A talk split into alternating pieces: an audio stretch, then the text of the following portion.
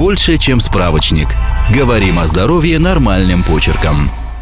Когда начинается менопауза?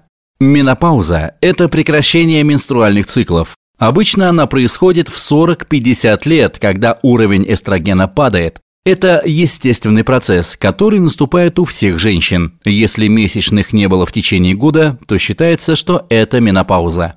Также менопауза может начинаться из-за медицинского вмешательства. Удаление яичников. После этой операции месячных больше не будет, так как без яичников организм не сможет производить эстроген и прогестерон. Химиотерапия или радиотерапия. Химиотерапия может привести к менопаузе, но не всегда. Иногда у женщины это лишь временный перерыв, и спустя некоторое время менструальные циклы возвращаются. Менопауза из-за радиотерапии наступает только если радиотерапия была направлена на яичники. В других случаях никаких изменений нет.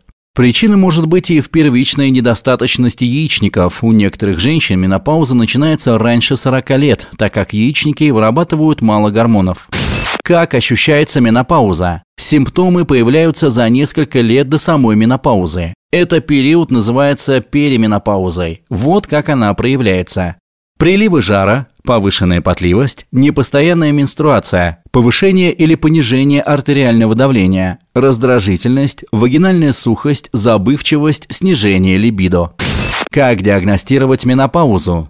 Обычно врач может понять, что это менопауза по симптомам, но иногда все же назначают обследование. Тест на фолликулостимулирующий гормон и эстроген. Во время менопаузы уровень ФСГ растет, а уровень эстрогена падает. Тест на тиреотропный гормон, который вырабатывается щитовидной железой. Гипотиреоз – недостаточно активная щитовидная железа, может вызывать симптомы, похожие на менопаузу. Этот анализ позволяет оценить качество работы органа.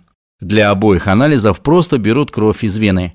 Менопаузу не лечат, так как это естественный процесс в организме. Лечение назначено на облегчение симптомов. В течение первых лет после менопаузы усиливается истончение костей, что может привести к остеопорозу. Чтобы поддержать кости, могут назначить различные лекарства, например, кальций с витамином D. Кроме лекарств, помогает и здоровый образ жизни. Питание с небольшим количеством продуктов с жиром и холестерином, но с большим количеством фруктов, овощей и цельнозерновых продуктов. Получение из еды 1200 мг кальция ежедневно. Поддержание веса в пределах нормы. Занятия спортом. При приливах жара тоже используют лекарства. Также могут назначить гормонозаместительную терапию, во время которой женщина принимает эстроген. Вот что способно помочь, кроме лекарств. Сон в прохладной комнате в легкой одежде, включенный вентилятор во время сна, прохладные напитки, отказ от алкоголя, сигарет и кофеина, прохладный душ. При болезненных менструациях.